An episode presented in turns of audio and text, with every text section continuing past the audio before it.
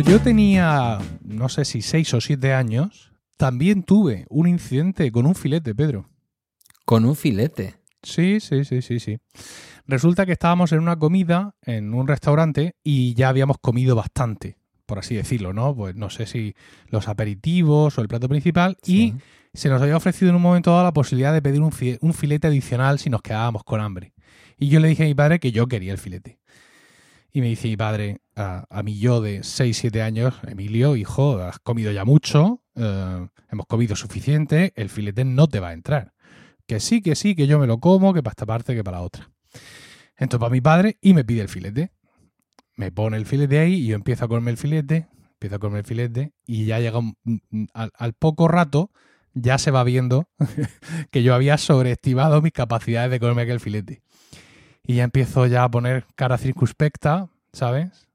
a sudar un poco. Y padre, ¿qué? ¿Está bueno? Y yo, sí, sí, tal, tal.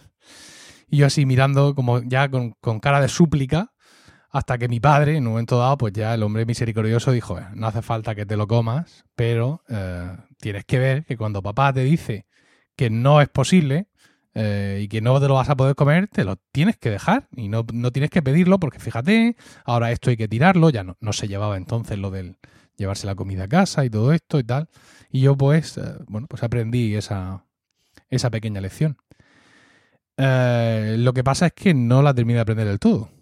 ¿Y eso? Pues porque si esto me ocurrió con 6-7 años, cuando eh, tenía 8 años, el día que hice la primera comunión, ese día, la hice sábado por la tarde, que es una cosa que mm, en su momento se hacía mucho en eh, los que hacíamos la comunión en el cole, en mi caso en el cole de monjas, y muy práctico, por cierto. Y fuimos a eh, comer a un restaurante en el que mi padre pues era socio del restaurante o tenía amigos. Un restaurante que se llamaba Zarauz. Bueno. Sí.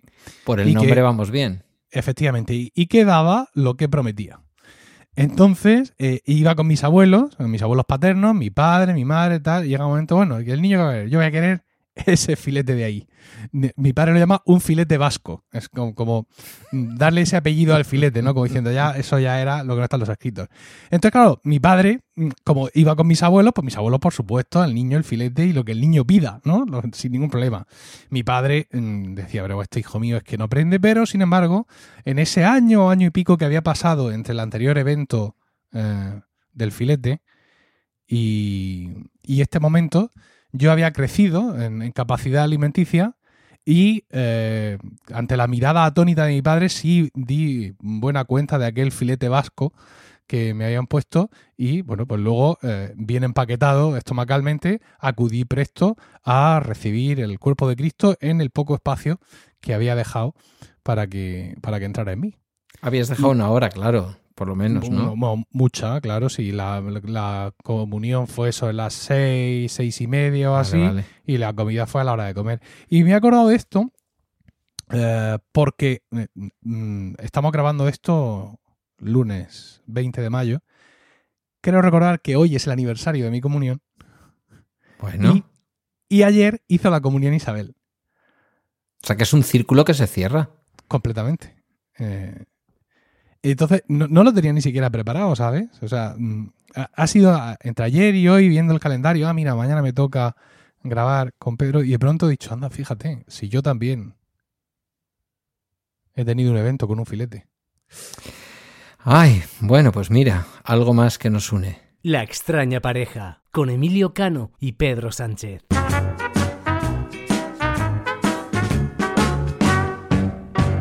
Bueno, Vamos, si te parece, a saludar a los oyentes. ¿Te parece bien? Sí, me parece muy bien. Bueno, pues muy buenas y bienvenidos a La Estreña Pareja, un podcast, una charla abierta entre quien me acompaña, Emilio Cano, y yo mismo, quien os habla, Pedro. Este es el segundo capítulo de un proyecto que tanto Emilio como yo hemos preparado con muchísima ilusión y que esperamos que os guste. Nos podemos prometer, como os decíamos en el primer episodio, mucha frecuencia de publicación, pero bueno, sí mucha franqueza en cada capítulo. Y yo creo que vamos más o menos en fechas, ¿no, Emilio? Porque esto hará hace ya seis semanas, más o menos. Pues sí, es posible. No te digo yo que no. No, no me he Mm. fijado mucho en eso. Quiero decir, cuando te propuse la fecha, simplemente fue pues la siguiente fecha que teníamos disponible. No. Por agenda. Sí, claro. Que muchas veces no somos capaces de más. Para este episodio tú me proponías un tema y la verdad es que lo hemos dejado en un tema porque yo creo que puede ser suficiente. Es un tema yo creo que, en fin, está en la vida, ¿no? Esta mañana hablaba yo eh, de divorcio, ah, que al fin y al cabo es una pérdida, y tú lo que me proponías para este episodio era, eh, bueno, pues básicamente que tratáramos el asunto, vamos a decir, de las, de las pérdidas, ¿no? Eh, me decías que querías hablar de todo esto a raíz del fallecimiento de tu última abuela, el Sí. pasado jueves santos, eh, jueves Mm. santo, que lo digo siempre en plural, por Dios. Eh, ya te dije en aquel momento y te lo digo ahora, una verdadera suerte haber podido disfrutar de una abuela hasta tan avanzada edad en tu caso y Mm. también en el caso de ella, supongo. En todo caso, pues bueno, siempre, siempre es triste, ¿no? Y ya te di el pésame y te lo vuelvo a reiterar aquí delante de toda la audiencia. Muchas gracias. Mm, me decías que querías que habláramos de lo que significa perder esa sensación que yo comparto contigo de ir perdiendo a una generación, ¿no? Sí, efectivamente. a una generación que nos ha precedido. Mm. Eh, entonces, no sé, cuéntame un poco, si quieres, no sé si quieres, si, si es lo que te apetece en este momento, como punto de partida, eh, lo de tu abuela o, o empezamos un poco por donde tú quieras. No quiero, no quiero yo No. tampoco traerte, digamos, el, el mal recuerdo de la despedida de, de la abuela en Jueves Santo.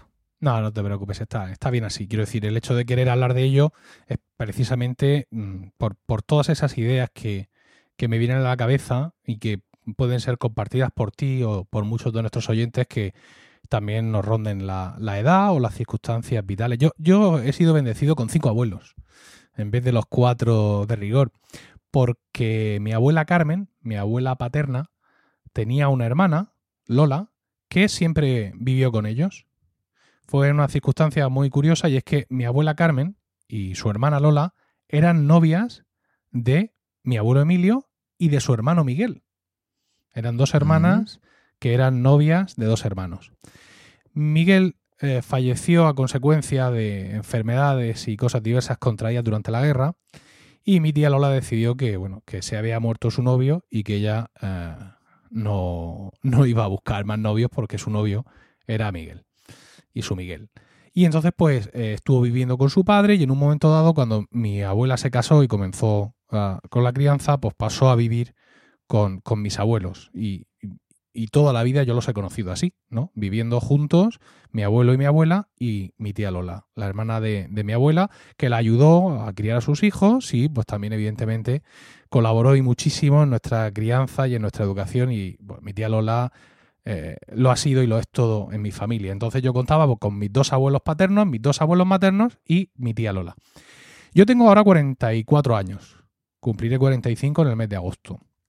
Y la primera vez que tuve una pérdida, un fallecimiento en la familia, fue mi abuelo Emilio, mi abuelo paterno, que murió cuando yo eh, toda, me faltaban eh, unos días para cumplir 18 años. Es decir, que he tenido un intervalo grandísimo, por así decirlo, eh, en, cuanto a, en cuanto a fallecimientos, ¿no? Mi abuela Carmen, mi abuela paterna, murió a los, a los pocos años. Mm, mi abuelo Emil, mi abuelo Trinidad, abuelo, sí, no me he equivocado. Mi abuelo Trinidad, mi abuelo materno, murió al- en el 2000 y algo, 2004 quiero pensar. Y mi tía abuela Lola murió en 2005. Estamos en 2019, con lo cual mi abuela Angelique, así dicho murciano Angelique, que es la que falleció en Jueves Santo, les ha sobrevivido a todos en conjunto 14, 14 años. Mi abuela Angélica tenía una tienda en el pueblo, una mercería, y el nombre comercial de la tienda era Angélica del Trini, porque era, evidentemente, la mujer, la mujer de mi abuelo Trini. Qué bueno. ¿no?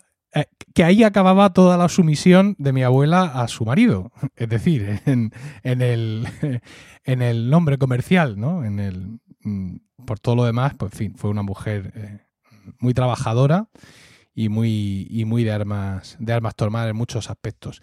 Y pues bueno, ya con 80 y muchísimos largos, en Jueves Santo, pues tuvo, como suele ocurrir muchas veces con las personas más mayores y desgraciadamente a veces con los otros mayores, un infarto cerebral y eh, bueno, pues por así decirlo, fue bendecida también con una con una muerte rápida, ¿no? Porque en un par de días ya tuvo una pequeña recuperación, pude yo incluso hablar con ella, pero el daño era muy masivo y, bueno, pues ya eh, nos dejó y ya, ya, está con el Señor.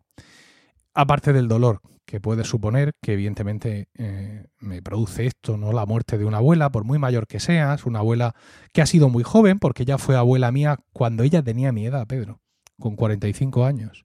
Madre mía. Claro, ella tuvo a mi madre muy joven y mi madre me tuvo a mí con 20, 21 años. Con lo cual, pues estas son las cuentas. Entonces yo siempre le decía, y yo se lo repetía mucho, incluso ya ahora en su vejez, mi abuela no es una, no es una abuela como las otras abuelas, mi abuela es una abuela joven.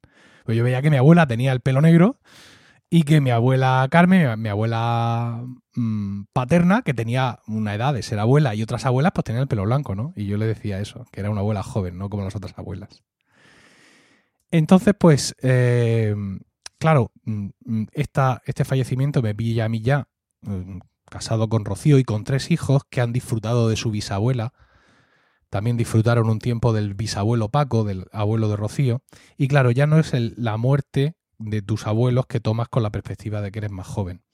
Me ha dolido igualmente, he, llorado eh, exactamente igual, pero me da hora para cierta reflexión. Y es que ya en mi familia ya hemos perdido a toda esa generación, ¿no? Mm, ya mis abuelos, ya no hay ningún abuelo mío ni ningún tío abuelo que esté que esté vivo con la excepción de la hermana melliza de esta abuela mía que ha fallecido, pero que es una mujer con la que no tengo el mismo trato familiar que sí he tenido con otros tíos abuelos, ¿no?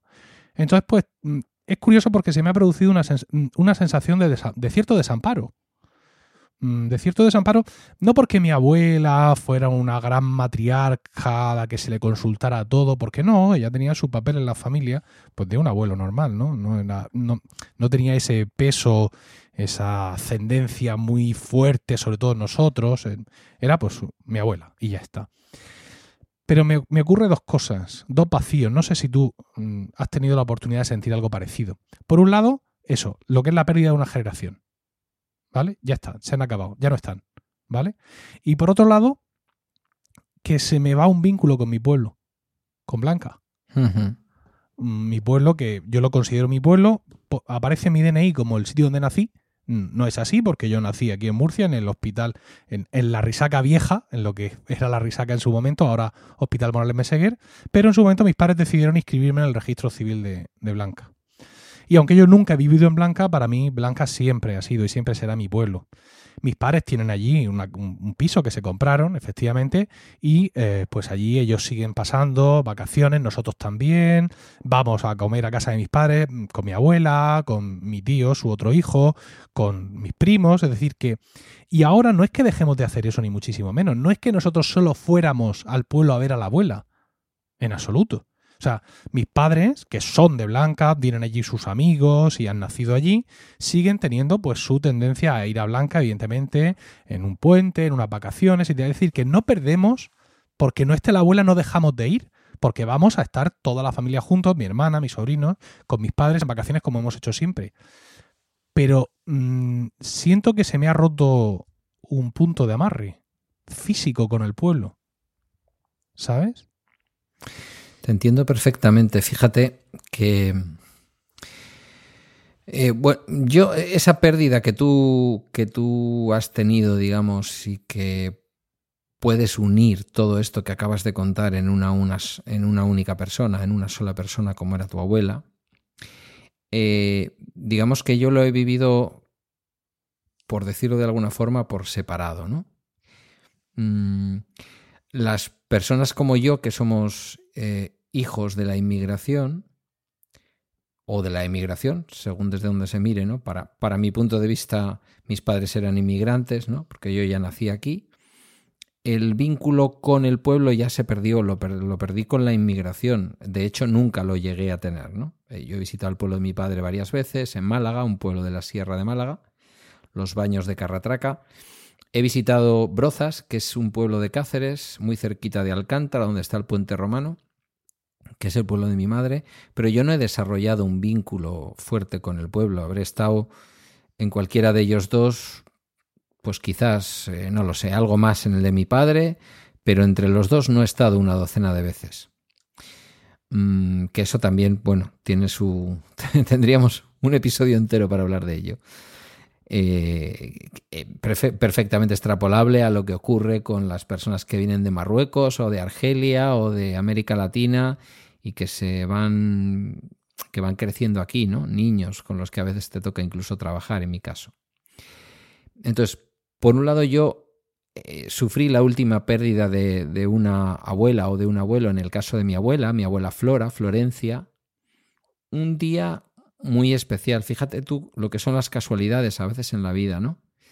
Mi abuela era ya muy mayor, tenía 94 años, te estoy hablando del año 2007. Y el día en que después de hablarlo en casa, hablarlo con el terapeuta y ver que, bueno, pues eh,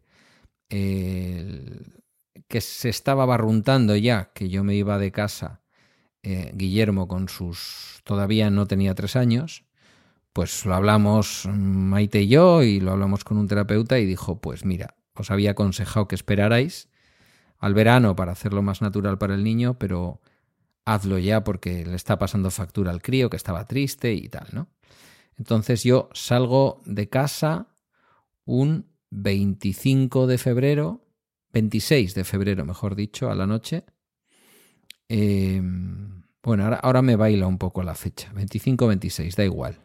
Salgo a la noche y le pido cobijo a mi hermana con tiempo, porque, en fin, somos personas civilizadas, tú lo sabes, y yo no tenía que irme urgentemente, fue simplemente que lo planificamos así. Le pido cobijo a mi hermana y me voy con mi hermana. Mi abuela estaba en el hospital de Santa Marina, que es un hospital, eh, digamos, de la red pública de aquí, de Osakidecha, de personas en estado terminal, un hospital de paliativos. Por distintas circunstancias no fue posible que ella acabara sus días en casa. Entonces, pues no me acuerdo si fue una semana o diez días estuvo en el hospital. Yo había estado cuidando de ella todo el domingo. Sentí que era mi manera de despedirme. De hecho, le pedí a la familia que me dejaran estar el domingo con ella. Y prácticamente fui la única persona que estuvo ese domingo con ella. Te estoy hablando, creo recordar, de un lunes a la noche, que yo salí de casa y me fui a casa de mi hermana. Y claro, imagínate el disgusto. Yo recién salido de casa, durmiendo en casa de mi hermana y notando ya lo que era el rigor del divorcio, ¿no? Sin papeles todavía, pero yo ya no estaba con Guillermo, ya no estaba en mi casa. Esa misma noche mis padres llamaron a la puerta a las 5 de la madrugada o algo así para decirnos que el hospital había notificado que, que la abuela se había muerto. Ya estaba ya inconsciente desde hacía muchos días. Nosotros ya tampoco queríamos que se alargara esa agonía. Era una mujer que había tenido una vida larga y tal. Entonces, por ese lado, la pena de que se acababa una generación, la de mis abuelos, pues la he sentido como tú. Fue una sensación muy dura que además venía en un momento ya muy duro, ¿no? Era sumar dolor al dolor. Yo había empezado a perder a mis abuelos antes incluso de existir, porque mi abuelo Pedro, el que da nombre a mi saga familiar, que de momento se ha quedado en mí, no sé si Guillermo algún día será padre y tendrá un hijo varón y le querrá poner Pedro. Mm, lo había perdido cuando mi padre tenía 14 años, por lo tanto, pues, ¿qué quieres que te diga? Eh, eso sería como por lo menos algo así como 7 u 8 años antes de que yo naciera. Entonces, eh, mi primera pérdida en vida fue teniendo yo 11 o 12 años de mi abuela Margarita, la madre de mi padre. Entonces también he tenido una, digamos, un proceso largo, porque pues te estoy hablando del año 2007, yo estaba en 39, empecé a perder, digamos, mm, estando yo vivo, empecé a perder con 11 o 12 y acabé también pues con los 39.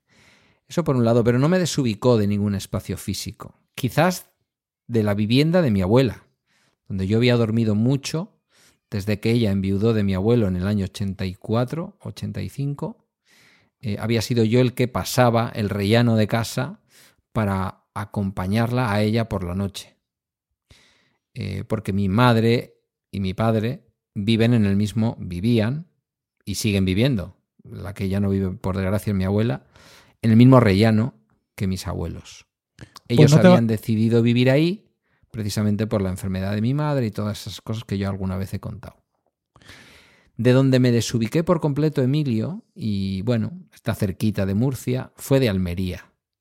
Almería para mí era el paraíso. Yo vivía a ir a Almería todos los años, muchas veces hasta tres veces. Yo pasaba hasta noche viejas en, en la playa, en el playazo de Vera. Eh, lo vivía como si fuera un inglés, como si yo fuera a las islas griegas, ¿sabes? Era como el paraíso. Hmm. Y a raíz del divorcio dejé de ir. Y aquella pérdida, la del divorcio, no la del fallecimiento de nadie, me desubicó de una tierra que yo llevo, pues ya ves tú, hijo de un malagueño, nunca he tenido un vínculo especial con Málaga ni con la Costa del Sol, ni con ningún sitio turístico de Málaga, pero sí con, con el poniente almeriense, ¿no? Pues te voy a el contar una cosa. levante, perdón. levante Te voy a contar una, una cosa, Pedro. Eh, mi tía Lola, que te he dicho que falleció en 2005, Mm, no falleció cualquier día de 2005. Ella estaba en su casa, tenía una mujer allí interna que la acompañaba, una mujer muy, muy cariñosa. Mi tía Lola ya presentaba pues, problemas cardíacos, le habían tenido que poner un marcapasos y, y estaba con cierta demencia senil, ¿vale? Nada muy terrible, pero ya pues en esa situación, muy estropeada físicamente y todo eso. Eh, como bien sabes, yo también estoy eh, divorciado. Eh, me, me casé en primeras nupcias y aquello acabó en divorcio y anulación eclesiástica, para más, para más INRI, ¿no? Y la noche que murió mi tía Lola fue la primera noche que yo pasé fuera de mi casa. Ostras, Sí, esto mi tú y yo no lo habíamos hablado nunca, ¿eh? no, mi relación con mi primera esposa llevaba deteriorándose ya mucho tiempo, muchos meses, y ese día fue el día de la pelea, ¿no? El Mm. día de los gritos, el día de los portazos, y en un momento dado, ante una situación que yo no podía sostener, decidí que, que me iba, pero que me iba así, como se va la gente. Abro la puerta y me voy. Eh, la casa era mía, por así decirlo, pero estaba en una de estas situaciones que, en las cuales pues tienes que decidir si te Sí. quedas allí a consumirte, ¿no? A, reproches y a gritos y a no sé cuántos, o si realmente quieres salir de todo eso y aunque eso signifique salir de tu propia casa. Y cogí y me fui, me fui a casa de mis padres eh, y allí pues me, me acosté allí a dormir eh, esa noche y por la mañana cuando voy a levantarme eh, mis padres me dicen, oye, que han llamado de, de Lanca que la tía Lola esta noche le ha dado una embolia y que, y que ha fallecido. O sea que también mi tía Lola, en mi caso esta quinta abuela, ¿no? como el quinto Beatle, falleció el, el día, la primera noche que yo pasé fuera de, fuera de mi casa. Qué curioso, ¿eh? Curioso, sí, porque, bueno, la vida a veces es así. A mí por trabajo a veces me, me toca escuchar, ¿no? Y a veces yo creo que al otro lado del- de la mesa la gente piensa, como uno cuando va al médico, ¿no? Como me pasa a mí, que yo, yo pienso que mi médico debe ser el tío más sano del mundo. Y, y a veces te cuentan estas historias, ¿no? Y tú piensas que, que la vida de las personas se parece tanto, ¿no? Se parece tanto. Las pérdidas en ese sentido son, son terribles. Yo sí recuerdo, fíjate, que el divorcio, el divorcio de Maite, Teresa, la madre de Guillermo, eh, fue una época en la, muy creativa para mí desde el punto de vista de escritura, sobre todo de poesía, no de esa poesía que rima, sino de la otra, de la que a mí me gusta.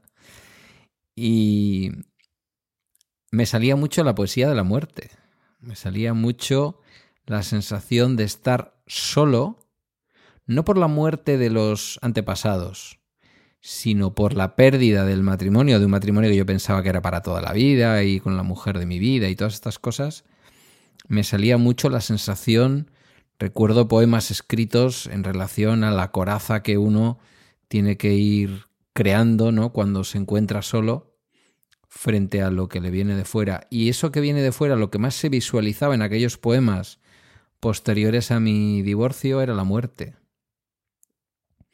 Después no hace falta ir a ningún psicólogo que se haya sacado el título en Harvard, evidentemente para relacionar todas las pérdidas, ¿no? las pérdidas en donde eh, perdemos a un ser humano que se va y que se va del todo, por lo menos desde el punto de vista físico y en este mundo en el que vivimos. Eh, la fe dice otras cosas, pero, pero sabemos de lo que estamos hablando. Em, y, la, y la pérdida de lo que permanece. Yo recuerdo que en aquella época leí mucho sobre la pérdida, entre otros, pues, eh, gurús, guruses de estos, ¿no? Jorge Bucay tiene un libro fantástico con Silvia Ocampo, puede ser, no me voy a acordar ahora del apellido de la coautora, eh, que se llama Cuando, y entre paréntesis pone no, cierra paréntesis, todo se pierde, ¿no? Cuando todo se pierde, cuando todo no se pierde. Se refiere sobre todo ese libro al, al divorcio con niños, ¿no? A la pérdida de la pareja con la que has tenido unos hijos, pero unos hijos que quedan y que quedan en común.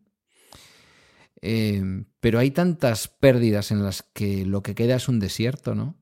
Que pierdes referencias, que pierdes, tú me lo sugerías en el correo en el que me planteabas el tema de hoy, que pierdes gastronomía, incluso platos, ¿no? Las migas de mi abuela. Sí, sí, sí. Eh, ahí hemos hecho un esfuerzo porque desde hace tiempo mi abuela eh, no estaba en condiciones de estar de pie cocinando, con lo cual esa transferencia de, de conocimientos ya se ha dado. Ya se ha dado desde hace, desde hace tiempo, sobre todo en el plato estrella de mi abuela, que era el arroz con conejo. Mm. ¿Qué es lo que pasa? Hay muchas cosas del arroz con conejo de mi abuela que son irrepetibles. Y afortunadamente, para mi estado mental, ya sufrimos un corte hace mucho tiempo. Mira, te cuento. Mi abuela, mi abuela Jalique, vivía con mi abuelo Trini en la casa de la familia de mi abuelo Trini, la que había sido la casa de sus padres. Esa era, digamos, la casa que mi abuelo había heredado y donde él vivía con mi abuela, con su mujer, toda la vida, y donde detuvieron pues a mi madre y a, a mi tío. Celso, por cierto, mi tío. Lo digo porque es un nombre que no es muy habitual por aquí abajo y siempre llama la atención a todo el mundo cuando digo que mi tío, el hermano de mi madre, se llama Celso. Va. El caso es que ellos tenían una casa en, uno de los barrios, de las zonas más eh, antiguas del pueblo, pegado a la sierra. Entonces, pues eran estas típicas casas que se construyen mm, con la sierra de fondo, una habitación por encima de otra, cosas como muy extrañas, ¿no? Y ellos tenían pues un patio trasero y ese patio daba paso a lo que ellos llamaban la cámara, una cámara, donde veías ya la pared de la sierra. Y ahí había argollas de tener allí sujetos a los animales. Es decir, mi bisabuelo Trinidad venía con el burro, lo pasaba por toda la casa Salía al patio y lo metía a la cámara y allí lo ataba, básicamente. Entonces, aunque evidentemente mis abuelos ya no tenían eh, animales en casa, pero en el patio que había entre la casa y esta cámara, allí había una cocina de, leña. O sea, un sitio donde cocinar con leña. Entonces, mm. el arroz con conejo en casa de mis abuelos se hacía a la leña. Mi abuelo traía leña, se ponía ahí y ahí hacían el arroz con conejo. Insuperable por supuesto. Un sabor que afortunadamente, insisto, para mi estado mental ya he olvidado. Porque si lo recordara, mm, sería incapaz de superarlo. Mm, digamos, la, la, pérdida, ¿no? Y además era algo que en su momento comprobábamos cuando mis abuelos venían a Murcia y hacían arroz con conejo, el mismo arroz con conejo, con el mismo conejo de los que criaba mi abuelo, y lo hacían en nuestra eh, en nuestra cocina de, gas. No tenía absolutamente nada que ver, ¿no? Era una, pérdida. Hubo un momento en que mis abuelos pues ya no estaban en condiciones de seguir haciendo allí el, arroz en, esta parte de atrás de la casa. Por la leña, por el calor que generaba, es decir, ya era muy incómodo, no es que fueran excesivamente mayores, pero como decía, afortunadamente ya dejaron de hacerlo. Y ya eh, mi abuela ha hecho muchísimos, muchísimos arroces con conejo, no sé, 15, 20 años de arroces con conejo ya en su cocina de, gas. Y eso me ha salvado de ahora la zozobra emocional. Porque si yo lo hubiera perdido todo de golpe, Pedro, no, sé, no sé qué habría sido de mí. Fíjate, de, ese arroz con conejo que hacía mi abuela, fundamental, el conejo de crianza casera, ¿no? No el conejo de, carnicería, con todos mis respetos para todos los carniceros y proveedores de carne de este y otros países. La marca del arroz la marca del arroz es importante. La marca del pimentón. Son cosas que, mm, no sé, a mí me parecen absurdas cuando me di cuenta de qué más dará. Si es arroz la fuensantica o arrozos. Arroces, pues no, no. El agua. el, el agua que se echa para, para, cocinar, que si es el agua del grifo o es el agua mineral que compra, todo eso es tan importante. Y eh, incluso, fíjate, el corte del conejo, lo que en Murcia llamamos las tajadas, ¿no? Tajadas, en, en, español neutro. Eh, el, el, ir yo y pedir arroz con conejo en un restaurante o comer arroz con conejo en, caja, en casa de todas las personas y decir, no conozco estas tajadas. Como si no fuera conejo, pero mi abuela lo cortaba de una forma concreta, las patas, las manos, el no sé cuánto, el no sé qué, para esta parte y para la otra, ¿no? Entonces, claro, todo eso, pues es, es mucho y conforme te vas haciendo mayor, estás más preparado para entender lo que tenías y creo que para asumir lo que, lo que pierdes. Si a mí se me muere mi abuela Angelica teniendo yo 11 años, pues aparte de, de, tener un sufrimiento mucho mayor, porque cuando eres más niño este tipo de sentimientos son menos controlables, sí. lo razonan menos. O sea, yo estoy feliz de la muerte de mi abuela, de la muerte que ha tenido, porque es la muerte que ella quería para sí. Mi abuelo Trinidad murió de una forma muy parecida, le dio una embolia estando en el cuarto de baño. Eh, me llamó mi abuela corriendo, yo estaba en blanca. Ese día me venía ya a Murcia, habían acabado las vacaciones de verano. Y fui, lo cogí del suelo, lo subí a la cama, Vino la ambulancia, lo cogieron, se lo llevaron al hospital y al día siguiente, eh, por la mañana, falleció. Es decir, también como muy rápido. Y mi abuela siempre decía, qué, qué buena muerte tuvo tu, tu, abuelo, ¿no? Ella quería para sí esa muerte y como la obtuvo, pues no puedo menos que estar contento por ella. Pero eso para un niño de 12 años hubiera sido imposible de digerir, claro. Y, y, perder a mi abuela de esa forma, imagínate, y encima perder el arroz con conejo, claro, son tantas cosas que, tantas cosas afectivas, culturales que rodean a la pérdida de una persona que, que, que hubiera sido súper difícil, ¿no? Súper difícil. Pero sí, si quieras que no, hay cosas de las que hacía mi abuela, pues que al final no vamos a hacer igual, pues porque no eran los medios. Es decir, yo sé que nunca voy a recuperar jamás el sabor del arroz con conejo de mi abuela hecho con esos conejos, con ese arroz y con aquella lumbre y con aquella sartén si me pones. Y claro. son, cosas, son cosas que entiendo ahora, pero que evidentemente a, a, un niño que le pasa esto es incapaz de entenderlo. Por eso te digo que, porque me ha pillado mayor, si no, mmm, estaría todavía sumido en un, en un mar de lágrimas. Yo recuerdo eh, mis primeros años, seguramente mis primeros tres o cuatro años de vida, fueron en una casa que, curiosamente, eh, yo vivo ahora en el número 61 de la calle en la que vivo y esa casa es el número 67. Es decir, que del edificio en el que yo vivo hay un número 63 y el siguiente es el edificio en el que yo vine del hospital y donde viví mis primeros tres años, ¿no? Que tiene a su vez dos portales. Pues en ese portal y en esa casita, como ocurría en aquel momento en una familia, vamos a decir extremeña, porque claro, mi padre aquí era el pegado en este caso, ¿no? vivíamos mis abuelos, mi abuelo y mi abuela materna, mi madre y mi padre, que como yo había venido, pues de aquella manera, fruto del amor, como se suele decir, pues oye, aunque mi padre era un currela y mi madre también, eh, no tenían en ese momento el dinero como para comprarse directamente una casa. Tuvieron que esperar tres o cuatro años y tal.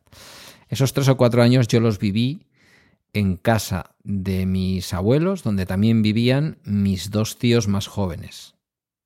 Uno de ellos murió, yo apenas tengo algún recuerdo suelto de él, por desgracia en unas circunstancias muy distintas a las que tú relatas, ¿no? De la pérdida de tus abuelos.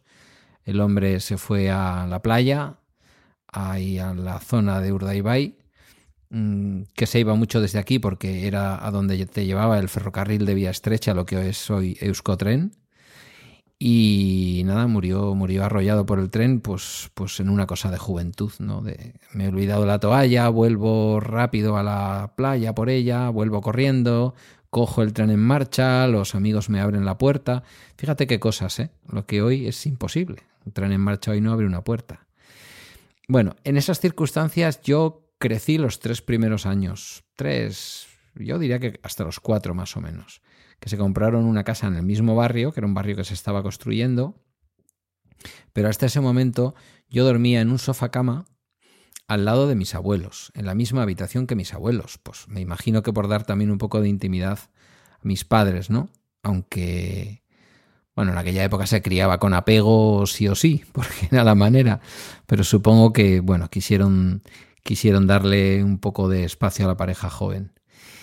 Y yo recuerdo el despertar de los sábados a la mañana, quizás de los domingos en alguna ocasión, el, el golpeteo constante de la espumadera de metal contra una enorme sartén, pero de esas de pueblo de antiguamente muy profundas, casi sería un wok, pero con dos asas. Negra. Yo creo que esas vino del pueblo, seguramente. Y era mi abuelo, eh, pues picoteando el pan mientras que estaba haciendo las migas, ¿no? Que era un plato, bueno, es el plato, digamos, de, de la cultura extremeña que se ha heredado en mi casa. Después siguió haciéndolo mi abuela, a la muerte de mi abuelo, no perdió ahí demasiado y luego lo cogió mi padre, que no es de la tierra y que no es mi madre, quiero decir, que es una cosa muy curiosa que ha pasado ahí, que saltaba el yerno. Y las migas se siguen comiendo porque las hace mi padre, que casi siempre las hace tan buenas, pero que a veces eh, yo creo que no iguala. Lo que no sé es el día que falte mi padre quién va a hacer las migas, porque yo realmente no he aprendido a hacerlas, no lo sé. Y, Guillermo y mi sobrino Víctor, cuando hay migas, no quieren saber de nada más. Les da igual cualquier suculencia, donde estén unas migas, ya ves tú, unas migas de pan, que es pan duro, mojado, picado y mojado y, frito, ¿no? Al día siguiente. Eh, en esos sabores se van quedando atrás cuando perdemos a los mayores. Sí, en nuestro caso, eh, en casa las migas las hemos llamado siempre gachas migas, porque como las hacía mi abuela, son migas de harina. Sí. Esas, son, esas, son, más las de la cultura de mi padre. Que en algunas cosas yo creo que los andaluces y los murcianos, con todos mis respetos, que los murcianos sois murcianos, que luego, que luego tenemos problemas, eh, pero tenéis a veces esos puntos de conexión. Sí. Mi, eh, mi, padre, mi padre también era más de esa cultura, de la gacha. Sí, siempre nos han explicado en casa que la cachamigas era una comida de hombres, una comida que hacían los hombres. ¿Por qué? Y que se asociaba además al invierno, a épocas de frío. Porque yo a veces pedía, oye, hace tiempo que no hacemos cachamigas y me decían, si estamos en agosto. Y yo decía, ¿y, qué más da? ¿Y a mí qué me importa que estemos en agosto? Precisamente estoy aquí un mes en el pueblo, 31 días, y que no comamos cachamigas ningún día, me parece hasta ofensivo. Entonces me explicaban que era una comida asociada al invierno porque cuando es invierno, cuando es otoño y llueve, en Murcia tampoco mucho, los hombres no pueden ir a trabajar a la huerta, que es donde trabajaban los hombres de mi pueblo, y se quedaban en casa. Y entonces, con la fuerza de sus brazos, podían estar removiendo la harina y removiendo y removiendo, que es una cosa de mucho remover, hasta conseguir las cachamillas. Pero claro, aquello para mí no era ninguna explicación. Fíjate, era, un caso claro de condicionamiento social. Eh, eh, toda una, mm, una cultura, todo un pueblo asocia una comida con el invierno no porque sea una comida muy caliente o algo así, ¿no? Como podrías pensar del cocido, sino porque es una comida que requiere de mucho brazo y el único momento en el que tenemos al hombre en casa para hacerlo y con ánimo de, colaborar es cuando no ha podido ir a trabajar porque, porque llueve. O porque eso, porque llueve y entonces es otoño, otoño invierno. Hablabas del fallecimiento de tu, de tu tío, de uno de tus tíos, fíjate mm, para lo que da los entierros. Estamos en el tanatorio mm, con mi abuela, con mi abuela Angelique. En nuestro caso, en el tanatorio de Cieza. Hay un hospital aquí en Cieza, que fue donde mi abuela estuvo ingresada, y mm. al, fallecer, en lugar de hacer el velatorio, como muchas veces es tradicional, en la casa de mi, en la casa propia, en Blanca, los velatorios se hacen en la casa. Pues claro, ya está allí en el hospital. La casa de mi abuela no es esta casa que te he relatado, porque esta ya la vendió mm, hace unos años, se fue a un piso para estar más cómoda ya, sin, sin tener que subir escaleras, sin tener que subir o bajar escaleras de habitación a habitación. Y claro, un piso convencional o un piso pequeño, como el caso de mi abuela, no es un sitio donde hacer un velatorio. Ignoro además si mm, ahora mismo te permiten llevarte a un familiar del hospital y meterlo en una casa. No lo sé. Pero bueno, el caso es que hicimos el velatorio en el sanatorio. Y aparece por allí de pronto un señor que saluda a mi madre y que se identifica como primo de mi abuela. Dice que es eh, Pepe Toledo, mi abuela se llamaba Ibáñez Toledo, y que él vive en Abarán. Un hombre pues también mayor, no tan mayor como mi abuela, y al hombre pues llega allí, ve a mi abuela, se, le ve afectado, se, se, conocían ellos, habían tenido mucho trato cuando eran mucho más críos, ¿vale? Entonces tiene una conversación allí rápida con... Fíjate que mi tío Celso no le conocía. El, el hermano de mi madre no conocía a este hombre. Y tiene una conversación allí rápida eh, donde nos habla de, eh, de los hermanos de mi abuela. No, de, perdón, de los tíos de mi abuela. De los tíos de mi abuela. Porque esto es una cosa curiosa. Mi abuela eh, tiene a sus padres, Ángel y Matilde. A mi bisabuelo Ángel lo mata una mula de una coz. Madre mía, ¿Qué te parece? qué Y- barbaridad. Sí. Y entonces eh, eh, su mujer, Matilde, una mujer sin recursos y con tres niñas pequeñas, es decir, mi abuela, su melliza y otra más, pues no, no puede hacer otra cosa que irse con su madre. Y entonces se va con su madre al campo, ¿vale? Y bueno, pues allí en el campo, que, que no es el pueblo, digamos, es, eh, ni, si- ni en la huerta, es otra parte de Blanca, pues mi, mi, eh, mi tía, mi, perdón, mi, mi abuela vive con su madre y con su abuela. Con lo cual, pues ya se crea ahí un, un matriarcado donde además mi, eh, mi- tatarabuelo Luis es un poco eh, omitido y la figura de mi bisabuelo Ángel, que en paz descanse, pues también desaparece. Y se pierde mucho contacto con los Ibáñez, es decir, con la familia de mi bisabuelo Ángel, al que mata, eh, al que mata una mula de una coz. Yo tengo un árbol genealógico familiar, que lo tengo hecho en una aplicación que se llama Mac Family Tree, ¿no? Family Tree, árbol familiar, y, y Mac delante. Lo de Mac delante porque existe también versión para iOS. Y ya en su momento estuve haciendo preguntas a mi abuela, etcétera, a un montón de gente. Y me salía que eh, Ángel, este bisabuelo mío, eh, tenía, tenía eh, tres hermanos varones y una hermana, encarnación. Y los nombres de los varones nadie me los había sabido explicar. Bueno, pues cuando viene este primo de mi abuela al entierro, no me preguntes por qué. Nos cuenta la siguiente historia. Nos cuenta eh, de eh, Rafael, nos cuenta de Perico, eh, nos cuenta de José María y nos cuenta de otro llamado El Moreno. Me dice, o sea, este hombre no sabe, no sabe quién es este El Moreno, ¿vale? Y nos dice que uno de ellos, cuando era pequeño, se lo llevaron a Barcelona y que perdimos el contacto con él. Madre mía. O sea, estamos hablando de un... De un hermano Sí, de un bisabuelo mío. vale. ¿Y quién se lo lleva a Barcelona? Ahí está. Eso me recuerda a otras historias que yo he escuchado de otras familias, ¿vale? En los que en un momento dado, pues ante los hijos que no puedes atender, pues otro familiar que está en la ciudad, que está en Madrid, que está Sí. en Barcelona y que tiene posibilidades de mantenerlo o que incluso no ha podido tener hijos, le dice, oye, pues mándame, mándame a tu hija que la tenga yo aquí un tiempo, tal, así me hace compañía y yo la atiendo y tal, y pues con todo el dolor de tu corazón tienes que tienes que hacerlo. Qué épocas, ¿no?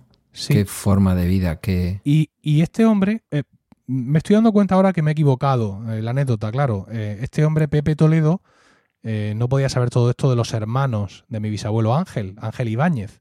Él hablaba de los hermanos de mi bisabuela Matilde Toledo. Pero vamos, es igual. El caso es el mismo. Es decir, uno Sí. de mis bisabuelos, no, no el, el- el bisabuelo, sino la bisabuela, había un hermano del que nosotros no sabíamos nada. Y este hombre, este primo de mi abuela, nos cuenta que otro, que ese hermano del que no, no teníamos cuenta de él, o sea, en, la cuenta de hermano no nos salía, resulta que de pequeño se fue a Barcelona y no volvieron a saber nada de él. Eso significa que hay en Barcelona una familia de apellido Toledo, porque aquí en España el apellido del, del padre es el que se mantiene, que tiene su origen en Blanca y que de los cuales no sabemos nada. Pero sobre todo, que esto puede ser muy habitual, me llama la atención el hecho de que este que se fue lo mandaron a Barcelona. ¿Eh? De Es pequeño, curioso. de pequeño, de pequeño. ¿Cómo tuvo que verse mi tatarabuela Encarnación y mi tatarabuelo Luis para coger a uno de sus hijos y mandarlo a Barcelona, allí, pues con otro familiar, con más posibilidades y que al quitarse uno de en medio, el más pequeño además, Pedro, el más pequeño, no... mm, quiero decir, si no se me saltan las lágrimas hablando de mi abuela, se me pueden saltar las lágrimas pensando en que yo coja al más pequeño de mis hijos y, y tenga que, que apartarlo de mí por su propia supervivencia y por la supervivencia de los hermanos que me quedo. No me hago una idea. No me hago una idea. Uf. Es, es un pensamiento. Es un pensamiento difícil cuando eres padre. Sí, Eh, los, los oyentes que no lo sean se hacen cargo, pero algo, algo cambia en la vida. Yo no sé si lo comentaba en el otro episodio o en qué podcast o en qué momento lo he comentado, ¿no? Cómo el nacimiento de Guillermo me hizo. me hizo mm, enfrentarme a los temas de menores de una manera muy distinta, ¿no? Como trabajador social, quiero decir. Aquello que se suele decir de que cuando tienes un hijo todos los niños son tu hijo, ¿no? Y entonces es muy difícil hablar de una cosa como esta sin pensar efectivamente que le hubiera pasado a tu propio hijo, ¿no? mira, que por tú tuvieras ahora que mandar a Miguel A a Barcelona. a Miguelito. Fíjate tú. Mira, por aligerar un poco, porque tampoco es cuestión de que la gente esté tragando saliva, me, me comentaba eh, una amiga que ella cuando empezó a ver Perdidos, Mm. la serie ya ha pasado muchos años, ¿no? Eh, no sé, ¿tú veías Perdidos? Sí, pero yo fui de los eh, seguramente para ti incomprensibles Sí, que en la segunda temporada, una cosa así, dije, yo estoy harto ya de números, estoy harto de la isla esta, vale. del otro lado de la isla que echa humo y de todo. La tengo pendiente, la tengo que volver a ver. Bueno, eh, Aunque creo- ya me has hecho hoy todo el spoiler completo en... No, no te he para hecho no hacer el spoiler. de uno lo he hecho de otro. Bueno, eso no es spoiler. No, no, ya que tiene... Ya, ya conozco el final de la serie y no creo realmente. Otro día hablaremos de los spoilers. Sí, Hoy tendría mucho pecado un spoiler sobre Juego de Tronos. Pero no, cuando una serie está ya sentada en la memoria colectiva, no creo que el final sea lo fundamental. efectivamente. Eh, bueno, no sé, porque ahora mismo la verdad es que no, no lo recuerdo, si eh, había una embarazada en el Mm. Claire, ¿vale? Sí. Que, que da a luz. Que da a luz en, durante, no sé si es al final de la primera temporada o Sí, sí, cuando, sí, cuando. O, o durante la primera temporada hay un momento en que da a luz, con lo Era cual una tenemos- chica que había tenido problemas de adicciones o algo así. sí, de todo. Sí, sí. Y entonces pues tenemos un bebé, ¿vale? Y esta amiga, esta amiga que ya había sido madre cuando estaba viendo Lost, en todas estas idas y venidas de la gente, al bebé sabes que se lo roban un par de veces, eh, que ella, da- eh, ella desaparece, luego la encuentran, vivía angustiada pensando en las tomas del bebé. Ella que había dado Claro. teta a su hijo y, y Claire, la- el personaje que también estaba dando teta Sí, eh, sí. a su hijo como corresponde. Claro, eh, su- mientras que eh, su marido estaba pensando en la trama, en el otro, no sé cuánto, ella, su verdadera angustia no era por quién los números, por el este, por los otros, los demás allá, el monstruo o quien fuera. Su verdadera angustia vital en ese momento era por las horas que hacía que ese niño y esa madre no estaban juntas y cómo tendría las tetas ella a punto de explotarle y a ese niño que le faltaba su toma. O sea que- No le, no le cuadraba. no, no, El no, fallo no, de guion. Bueno, bueno, no, no, no, sido. no, no, ni siquiera llegaba a fallo de guion, ¿sabes? Sí, sí, ella era, se quedaba era en una, era una angustia, una angustia Sí, sí. de ese zagal cuando le toca, ¿sabes? Que dejen ya de secuestrarlo y de subirlo para arriba y para abajo porque se les puede quedar en el camino. En fin. Bueno, pues un recuerdo, ya que has mencionado a Barán, un recuerdo para seguir aflojando un poco, que nos hemos puesto ahí un poco dramáticos. sí. Eh, Abarán. En Abarán, Abarán no, está. Abarán, muchacho, Blanca, No, no, perdóname, has mencionado a Barán. Cieza. Bueno, pero has mencionado luego a Barán. Yo creo que no he dicho Abarán en ningún momento. Hombre, que no. ¿Para, ¿Para qué? No tiene sentido. Ah, sí, sí. Claro, que el primo de mi abuela vive en Abarán. Vale, sí, cierto. Correcto. Vale, vale. Sabía que por algo. Sí, En Abarán, sí. si no recuerdo mal, estaba, ya no lo sé, porque con las autopistas y las autovías, pues hay muchos negocios clásicos que se irían a pique. Estaba la venta al moro, ¿no? Sí, por supuesto. Bueno, eso forma parte de toda mi... O sea, la venta al moro era la frontera. Yo ahí estaba ya de vacaciones. En aquella época que era más joven, eh, me, me estoy refiriendo a la pérdida del divorcio, ¿no? A los sitios que yo he perdido con el divorcio. Sí, Aunque la venta del moro fue una mezcla entre el divorcio y la autopista. Quiero decir que una vez que ya tuvisteis la autovía entre Albacete y Murcia, no siempre parábamos en la venta del moro. Hmm. Para los que no conocen la venta del moro o no han parado nunca, eso es que no han ido nunca a esa zona del, del sureste español, porque si no lo clásico era parar, pues era un sitio clásico donde había mm, una barra de tapas probablemente de medio kilómetro, no lo sé, o cosa por el estilo, eh, llena de fotos de toreros, seguramente porque vivió años mejores que cuando yo lo conocí y allí paraban los toreros, supongo que a dormir y, a refrescarse y a seguir camino por esas plazas de primera, segunda y tercera de- del mundo. Em, yo hacía normalmente, normalmente y cuando era joven, la primera parada de verdad, porque cuando empezamos a ir íbamos con un Seat Ibiza de gasolina y había que parar antes a echar gasolina. Pero ya incluso después con un Seat Córdoba que yo tuve de gasoil, era la primera parada que hacíamos. Primera y única. Entre Vera, o la costa de Vera, y Galdacano. Y allí yo paraba y me pedía una eh, Liker. ¿Tú te acuerdas de las Liker? sí, La Mao sin alcohol. sí, sí. Una Liker que muchas veces me la tenían que cambiar porque salía directamente congelada. O sea, imagínate qué fresquita estaba. Y empezaba a tapear con cualquier cosa que me quisieran ofrecer como tapa. Y allí empezaban siempre mis vacaciones. Hasta que no llegaba allí, las vacaciones no habían empezado. A ver, una, una cuestión. Eh, para empezar, en Mesón del Moro. Mesón. Sí, Mesón. lo digo porque Venta, Venta del Moro es una, es una población que se llama así, que no sé dónde está. No, no. Pero no. aparte de eso- Mesón del Moro, sí. ¿Por, por qué echabais, que echabais por Murcia? Sí. ¿Para volveros? Claro, Ah, bueno, claro, claro. claro. claro. Nosotros llegábamos a Madrid, Sí. Madrid, Tarancón, O sea, de- de- Tarancón, de- de Almería a Albacete, Murcia. De Murcia por la Nacional hasta Madrid y luego ya de ahí para arriba. Sí, cuando nosotros empezamos a ir, que era finales de los 80, Sí. eh, íbamos primero con los padres de Maite y luego ya cuando a partir del 90 nosotros empezamos a ir ya con nuestro propio coche, empezamos a trabajar y tal, mm, siempre ese ha sido siempre nuestro camino, no, no sé si hay otro más corto para ir. Sí que había gente, yo creo que en algún momento alguien que iba por Granada o cosa por el Sí, estilo, sí, sí. pero nosotros íbamos al Levante, entonces... A ver, yo ahora pensaba, yo pensaba en la E5, que cae como línea recta. Mm, Los que la transiten dirán, ¿qué cojones línea recta? Pero la sensación que yo tengo, mm, ahora mismo no tengo ningún mapa delante, me podría poner a buscarlo que estoy delante del ordenador. Pero la sensación que yo tengo es que la E5 te cae desde Madrid, creo que hace un escorzo por Toledo o por no, por no, por Talavera, no lo sé, y caes a Granada.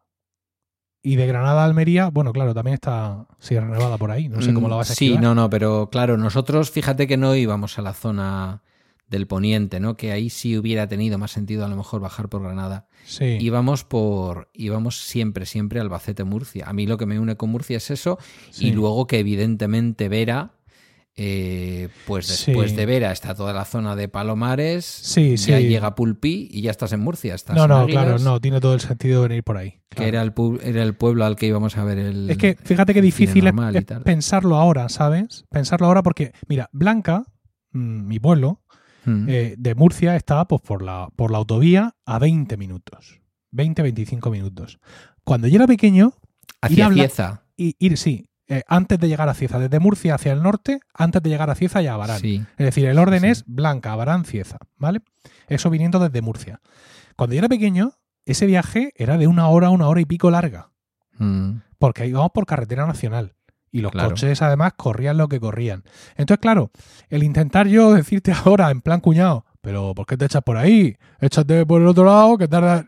¿sabes? Es muy complicado porque yo no conducía en los 80.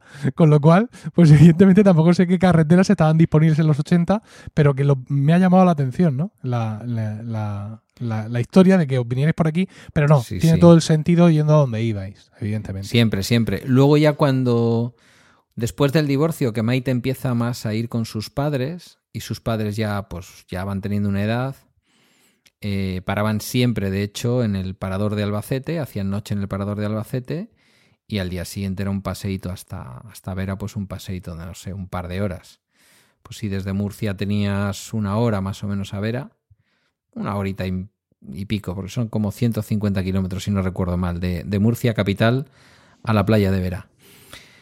Eh, pues eran eso, dos horitas, dos horitas y media. Mm. Y... ¿Qué recuerdos? Fíjate. Mi pérdida, yo creo que mi pérdida de lugar, de lugares, como ves, no solo de uno, de varios, de lugares, tiene más que ver con el divorcio que con los fallecimientos de, de, de a mi alrededor, ¿no? Hmm. Pues a mí, fíjate, mm, me ha llamado la atención dentro de, del- digamos, de mi, mi capacidad para, para racionalizar o para meditar eh, racionalmente sobre el fallecimiento de, de mi abuela. Me ha llamado la atención que ha surgido en mí una necesidad de vincularme más al pueblo. Y no, no es que a mí el pueblo no me guste, todo lo contrario, yo me lo paso allí muy bien, pero me lo paso allí muy bien porque estoy con mi familia, no porque el pueblo eh, ofrezca más allá del entorno, que el entorno natural sí para mí tiene un enganche muy fuerte, ¿sabes? Bañarme en el río, todas esas cosas. Mm. Pero las fiestas del pueblo a mí nunca me han gustado, porque son las típicas fiestas de cualquier pueblo que la cosa consiste en ponerse hasta arriba de todo, en hacer muchísimo ruido y en tirar unos cohetes que me parecen absolutamente improcedentes. Eh, yo he corrido en el encierro de Blanca, nosotros tenemos un encierro, uno, en Sí. verano, en las fiestas, sí, en las fiestas de San Roque de agosto, tenemos, compramos los toros y hay un encierro y luego hay una feria, una serie de corridas allí, en una de estas típicas plazas de toros portátiles que se instalan en, en los pueblos. Sí, sí. Y yo he corrido el encierro con gran éxito de crítica y público, sí, sí, sí. De hecho, incluso eh, un par de años fui cartel de eh, las fiestas de- del año siguiente. Bueno, Claro, en ese cartel donde se anunciaba el encierro como eh, un evento de interés turístico regional, eh, lo hacía el ayuntamiento para mandarlo pues a las oficinas de turismo Sí. de toda la región. Y siempre se elegía una foto del encierro del año anterior. Una foto pues que mostrara pues eso, los toros, a- acción, ¿no? En fin, como una foto para llamar a la gente que le gusta correr los encierros. Y yo hubo un par de años donde aparecí en te en- veo, te, te estoy imaginando sí, vestido de blanco sí, con un guerrico que decimos aquí, un, Sí. un- una faja cinturón de esos que se enrollan Sí, rojo sí. y la verdad de Murcia echa, un, echa un torrollo de papel para darle al astao en la cabeza. ¿Qué va? No. ¿Qué va? No, no, no. Mira, aquí el encierro lo corremos como vamos. Es decir, en, en mi caso, zapatilla de deporte, bañador directamente, ni siquiera un pantalón, bañador Madre mía. y una camiseta random. El primer año que yo salí, eh, er- parecía un espíritu, porque estaba muy, muy delgado. Sí, yo he estado delgado también. Llevaba perilla y el pelo muy, muy, muy largo. Con lo cual me puse un pañuelo en el pelo. Entonces Sí. parecía una cosa mala. Parecía un cantante, parecía un cantante de country eh, norteamericano con cirrosis por la delgadez extrema. Y luego con mi característico estilo para correr, que es ninguno. Eh, mi padre, cuando luego vio el- el- la grabación del encierro en imágenes del- del- de la televisión local de Blanca, me calificó de águila espiazá. Eso fue como mi padre definió mi estilo lamentable a la hora de correr. He de decir que eh, cuando salí de- del callejón donde yo estaba oculto, al paso de los toros, y salí corriendo tras de ellos como un demonio, ¡eh, eh, eh! Eh, vamos, vamos, vamos! De pronto un toro se da la vuelta. Entonces se me ve en el vídeo clavar frenos como un dibujo animado y salir corriendo como alma que lleva el diablo y eh, viendo a ver las posibilidades que tenía de guarecerme, se me hace una señal o yo veo que en un portal de una casa la gente se está metiendo, que la puerta sigue abierta y como yo iba a, mm, a mucha velocidad para poder virar, me engancho a una canaleta de estas de agua que baja Sí. y la arranco y me la meto conmigo para adentro.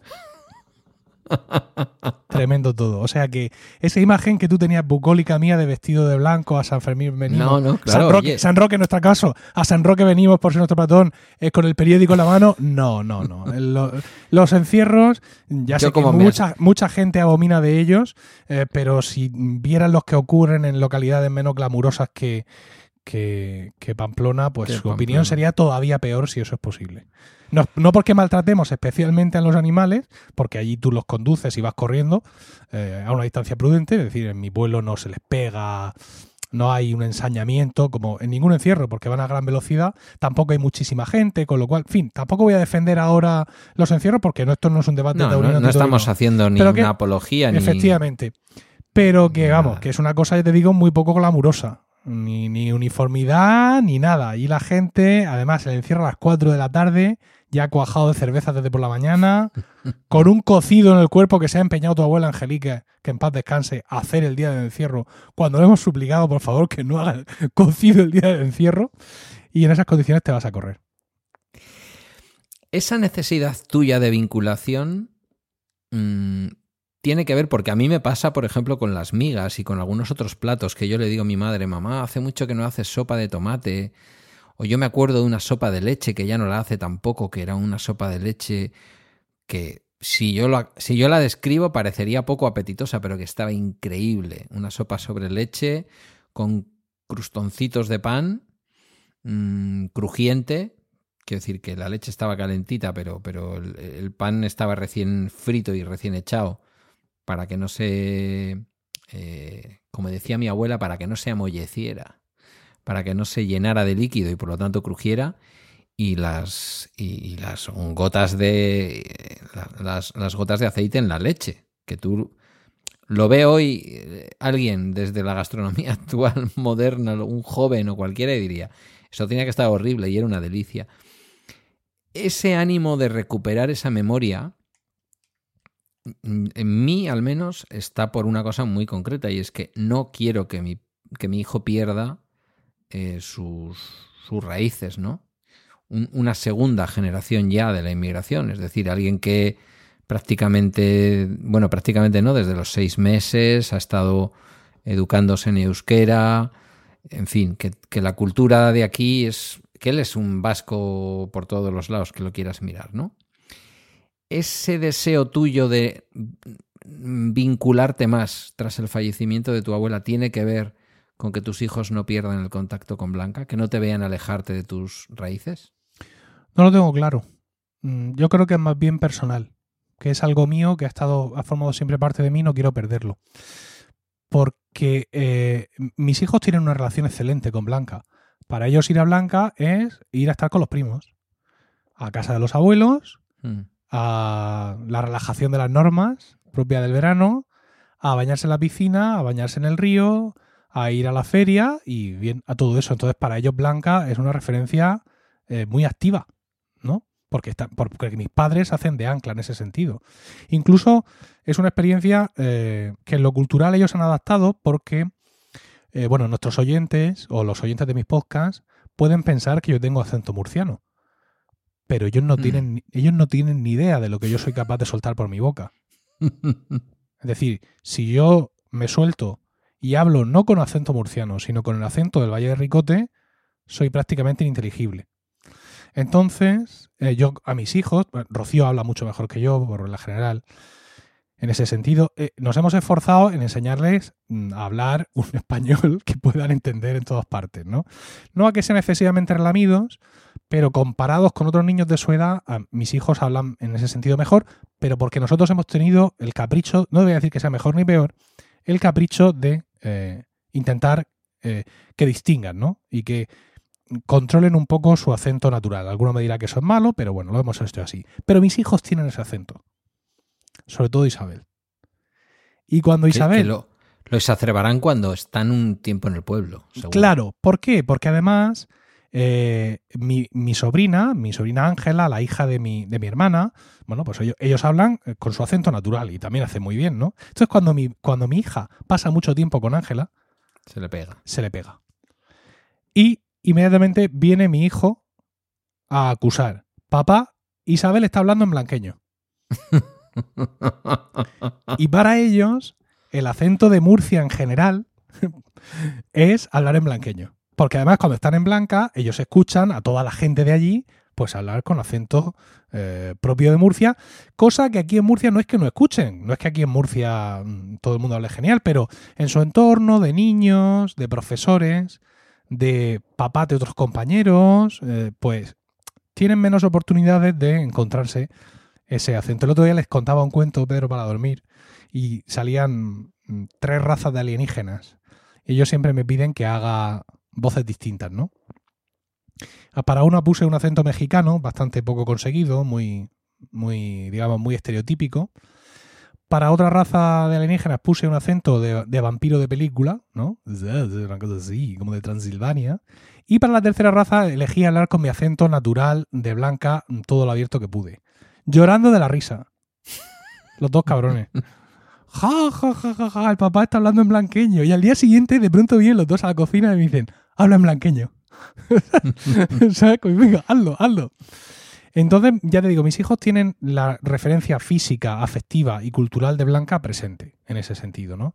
Ellos saben que yo soy de Blanca e incluso mi hija muchas veces cuando está mucho tiempo allí y está con su prima, también se dice de Blanca. Cosa que mi mujer hace que se suba por las paredes. Pero bueno, eso es otro tema. Eh, es por mí, ¿sabes? Ya. Es por, es por mí, por, por, por, por eso, por mi herencia, por el tiempo. Yo he pasado mucho tiempo en Blanca. Mi abuelo Emilio venía a recogerme los viernes a la salida del cole y nos íbamos ahí el fin de semana entero.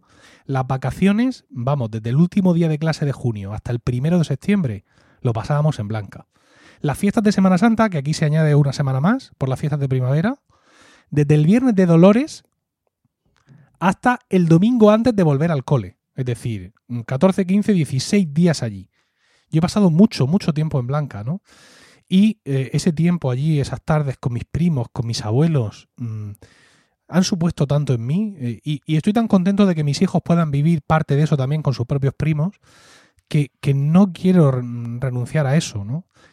No, no es necesario, porque ya te digo que mis padres tienen allí su casa y vamos ahí en verano y, y eso sigue estando ahí, pero de alguna forma, eh, si yo tenía, digamos, dos amarres al pueblo, uno eran mis padres y, digamos, toda su generación. El otro ya solo quedaba mi abuela.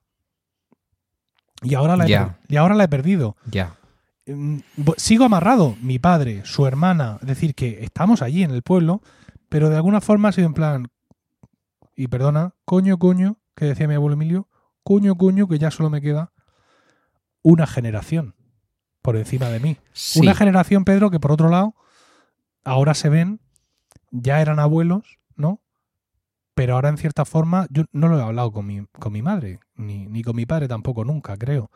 Pero de alguna forma ya se ven como el top de la familia, ¿verdad? Como el techo, como los siguientes, si queremos ser un poco truculentos. Y eso también para ellos tiene que ser una reflexión importante. Bueno, no es una truculencia, ¿no? Yo creo que es una reflexión vital. Yo te decía antes cuando me daba por esa poesía que sí, que podría ser entendida como oscura o truculenta, ¿no? Que ante la pérdida emocional del amor, lo que se te ocurra es escribir sobre la muerte, algo por otra parte muy presente en toda mi en toda mi creación, tanto de podcasting como de todo, como de vida. Eh, no, no, no es extraño, ¿no? Eh, yo de hecho lo reflexionaba y no sé si te hice algún comentario cuando empezamos a hablar del tema del que podía tratar este segundo episodio. No quiero parecer frío, porque creo que cuando uno pierde a alguien a quien quiere está llorando esa pérdida, ¿no? Enorme. Pero cuánto de lo que lloramos y cuánto de lo que nos afecta eh, un funeral, sobre todo cuando es un ser muy, muy querido y muy cercano, ya no te cuento cuando es efectivamente uno de nuestros antepasados, ¿no? Uno de nuestros mayores. ¿Cuánto de lo que lloramos es nuestra propia condición, como en miércoles de ceniza, nuestra propia condición de mortales, ¿no? Saber que un día seremos nosotros los que estaremos en ese lugar. No sé si es un pensamiento muy mío, muy mórbido de esta personalidad mía tan extraña, o es algo que le pasa a más gente, ¿no? El pensar que una parte de la pena tiene que ver con que, como al César, ¿no? El fallecimiento de un ser querido que, digamos, en la línea eh, nos antecede, es de alguna manera acercarnos también a un lugar en el que, con fe o sin fe, mira, no queremos normalmente estar, ¿no? Que es el, el momento de decir adiós a este mundo. Pero y No- yo creo, No mira, sé cómo lo ves. sí, muy bien, pero hay otra faceta además por la que creo que lloramos por nosotros mismos. Eh, mm, yo te decía que estoy relativamente contento por la muerte que ha tenido mi abuela. Estoy contento por ella, ¿no? Porque ella sé que no hubiera querido verse eh, pues incapacitada, por así decirlo, necesitando todavía más ayuda, mm, en fin, todo ese tipo de historias. Y yo, en algún momento, cuando, cuando lloraba durante su velatorio o durante su entierro, mm, lloraba por mí, porque me quedo sin abuela. Claro. ¿Sabes? O sea, mm, yo no, no, no- mi abuela estaba muy, ya muy achacosa, con muchos problemas, también tenía algún problema en la boca y tal, y ella me decía, hablaba con ella con cierta frecuencia, ay señor, si, si yo me fuera ya, que yo no hago más que estorbar, todo ese tipo de pensamientos que muchas veces tienen las personas ya al final de su vida Mm. cuando están ya muy, muy tocados, ¿no? O sea, que en plan, pero bueno, que tengo 89 años, que me estás contando ahora de que tengo una infección en una muela, ¿no?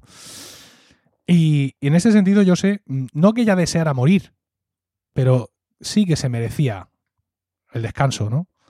Y, en muchos momentos me, me encontré llorando, mm, no por ella, no por su muerte, no porque eh, se perdiera estar viva, porque ella ya había vivido mucho, había vivido una vida ya completa, sino me encontraba llorando por mí, no por lo que me acerque, en mi caso, que todavía soy joven, no por lo que eso me acerque a mí, a la pole position, ¿no? Sino por lo que porque me quedo sin abuela. Soy un damnificado de esto. Realmente. Sí, y es casi lo único que en este mundo no se puede comprar, ¿no? Los afectos profundos, los afectos de verdad, aquellos afectos en los que uno se puede refugiar cuando realmente está mal. Eh, que pueden ser tu pareja, pero que pueden ser también tus padres, que pueden ser tus hermanos, ¿no? Una de las cosas que más satisfacción me ha dado a mí de volver a Galdácano, aparte evidentemente de empezar con la custodia compartida de Guillermo y estas cosas, ha sido eh, cerrar como todo el círculo de la pérdida ¿no? en, el, en el matrimonio. Es decir, volver a mi pueblo, que también lo perdí con, con el... Fue una elección. Fue una elección porque yo me compré casa donde yo trabajaba y fue una elección irme, ¿no? Una necesidad también en aquel momento. Pero volver ahora, volver a descubrir el comercio de mi pueblo, volver a muchas cosas que había perdido, es importante. Pero sobre todo es importante que yo ahora vivo a 150 metros de donde mis padres, aunque les visite poco, porque en ese sentido no soy un buen hijo, y vivo pues eso, a, a otros 200 o, o, por ahí de mi hermana. Y a 30 metros del lugar donde, bueno, no, no exactamente, pero sí emocionalmente donde, la, donde este mundo me vio, no por primera vez, y por donde yo vi también el mundo por primera vez. Entonces, mmm, esos afectos, esos lugares que son como nuestra casa, que a veces son lugares físicos y a veces son personas, son lugares emocionales, el, eh, cobijo de tu abuela, el mandil de tu abuela cuando eres niño, ¿no? Eh, yo creo que ayuda mucho, ayuda mucho en algunos momentos de la vida en que uno se siente solo. No sé. Mira, sí, mm, una cosa que me, que me ocurrió ayer durante la comunión. Mi abuela desde hace ya algún tiempo, cada vez que le decimos algo, nos decía, ay, yo no sé si eso lo veré yo. Mm. Joder, abuela, por favor, eh, no sé si lo verás tú. Estás un poco achacosa, pero estás estupendamente. No te pasa realmente mucho. Como por supuesto que lo vas a ver. Esto lo lleva diciendo ya tiempo, ¿eh? Lo dijo en, en la comunión de mi primo uh, Daniel, porque mi tío Celso, alguna vez lo he contado, los hijos de mi tío Celso eh, son niños. Mi tío Celso también se casó en segundas nupcias y, y sus hijos mmm, tienen una edad muy próxima a los míos. Con lo cual, mi primo hermano Daniel hizo la comunión el año pasado. Mm. Eh, eh, entonces, eh, con Rocío embarazada de Miguelito, ay, no sé yo si lo veré. Abuela, por amor de Dios, dejate ya la cantinela, que claro que lo vas a ver. Venga, tal. El bautizo de Miguel, no sé yo si llegaré. Abuela, por Cristo bendito. Y cuando le dije, le anuncié ya en su momento la fecha de la comunión de Isabel, también me dijo lo mismo. Digo, mira, abuela, paso de ti, porque siempre dices lo mismo y luego nunca te mueres. No, yo hablaba con ella así con esta franqueza, porque, pues, porque me lo podía permitir, ella se reía, ella me conocía un poco mi, mi, mi- mi estilo en ese sentido, tal, es decir, que, que no se sentía ofendida. y Yo, yo tenía una relación con mi abuela muy llana en ese sentido y se lo podía decir así. Y fíjate, Pedro, que al final sí se ha muerto. Y ayer me dio, ayer me dio, me dio un poco eh. de pena ayer estar en, en la comunión Sí. y que no estuviera mi abuela.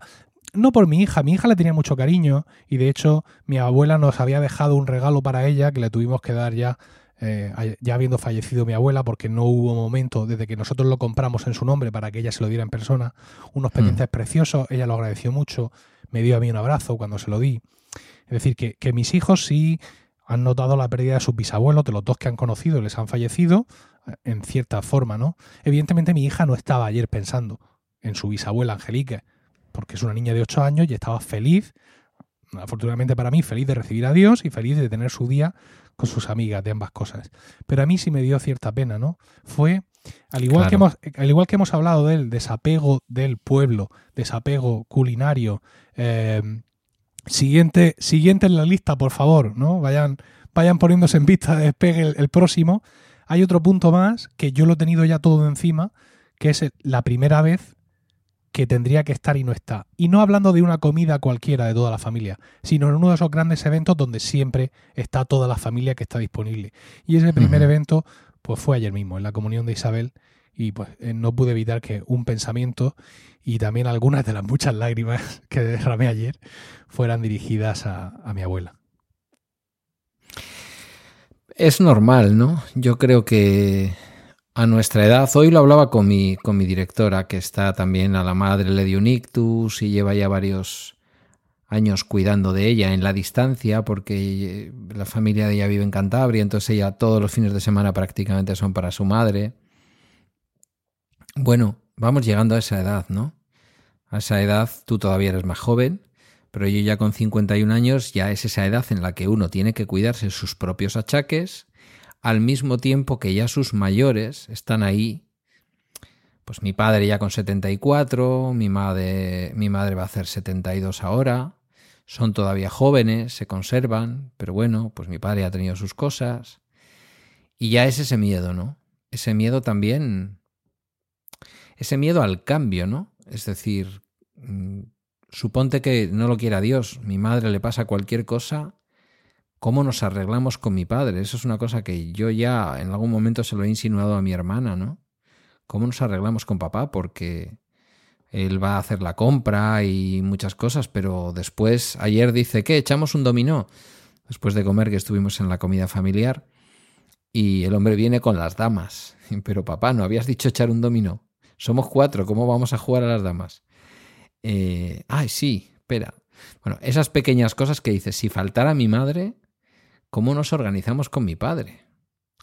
Y si faltara mi padre, también de qué manera poder apoyarle a mi madre, ¿no? Eh, es que. Es que el mundo es complicado, ¿no? Isabel ayer hizo, Isabelita hizo ayer su primera comunión, ocho años. Todavía es difícil que piense profundamente en lo que supone la pérdida de su bisabuela, porque psicológicamente lo que nos vienen a decir los expertos es que es a partir de ahora cuando ella va a tomar conciencia realmente de lo que es la finitud de la vida. El concepto de que se ha ido al cielo le puede servir y tampoco termina de explicarse muy bien dónde está su abuela, aunque se lo expliquéis bien. Bueno, es el momento, ¿no? De que igual ya lo ha entendido, depende de su madurez. Pero después, cuando uno ya sabe que la vida, pues que hay algunas cosas de la magia de la infancia que son cosas distintas a las que nos cuentan, no vamos a ser explícitos, que luego hay quien escucha los programas delante de las criaturas. Pero tú me entiendes y toda la audiencia me entiende. Cuando se va acabando esa magia, no hay casi un... no hay un colchón. Por eso la adolescencia la veo tan dura. Eh, porque de pronto es, eres el niño de papá, eres el niño de mamá, eres un niño que todo es magia y todo es ocurre sin que te des cuenta, a que de pronto, muchacho, si no aprietas los codos, segundo de primaria, segundo de, de, secundaria se complica. Y en un par de años tu nota va a contar para los estudios de después. Y, perdón, ¿por qué puerta ha entrado a la vida de una manera tan dura, no? Hay una, una viñeta de Mafalda que en este sentido me gusta mucho. Está Miguelito, ¿conoces Mafalda? Sí, claro, por supuesto. Pues está Miguelito, que es el, el, que tiene el pelo como hojas de lechuga, que dicen también en una de las... Está apoyado ahí en la, en la calle. Y de pronto pasa un, un, chico joven que lleva así con, va con pantalón y chaqueta, y va eh, lamiendo una piruleta, y en la misma mano con la que tiene la piruleta, entre los dedos lleva un cigarro. Mm. Y se le ve así que tiene como tres pelos en la barba, evidentemente, pues como un estudiante universitario o de último año de ese bachiller argentino en ese momento, en esa eh, época en la que se desarrollan los cómics de Mafalda. Y se queda así mirándolo como desaparece de la viñeta, aparece Mafalda por el otro lado y Miguelito le dice a Mafalda, la vida no debería de echarte de la niñez sin antes haberte asegurado un buen puesto en la juventud. Y aunque, y, aunque lo dice por, otro, por otra parte, eh, siempre que se habla ¿no? de ese salto de los niños, como tú dices, a la adolescencia, yo tengo muy en cuenta esa, esa, ese comentario de Miguelito, que creo que es extrapolable a lo que tú decías, ¿no? Eh, porque muchas veces da la sensación de que les empujamos a ser mayores. Y muchas veces, incluso nosotros, sin quererlo nosotros, los padres, el, el, el, tránsito de la vida les lleva a lo que tú has dicho, oye, que es que hay que empezar a estudiar ya, digamos, a lo bestia, por así decirlo. Pero, pero, si hace dos días estabas papá tirado en el suelo conmigo montando Lego, ¿qué me estás contando? Claro. claro. Eh, yo tengo un juego con Guillermo que a él todavía le gusta. A veces le vergüenza, pero otras veces le gusta. Que le digo, venga, ven aquí. Le cojo como si fuera un bebé, evidentemente sentado en el sofá. Vete tú a coger a ese tiarrón ahora ya en brazos, ¿sabes? Imposible para mi espalda. Me siento yo en el sofá y le digo, ven aquí y le cojo como un bebé y le digo, haz de bebé. Y empieza.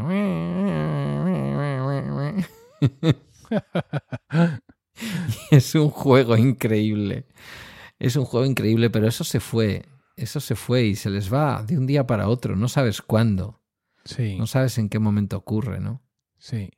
Ah, ah, eh. en, casa, por ejemplo, que ahora tenemos a Miguelito, que tiene ocho meses, cuando de pronto vimos, hace ya unas semanas, que le estaban saliendo los dientes, mi mujer se pone a llorar.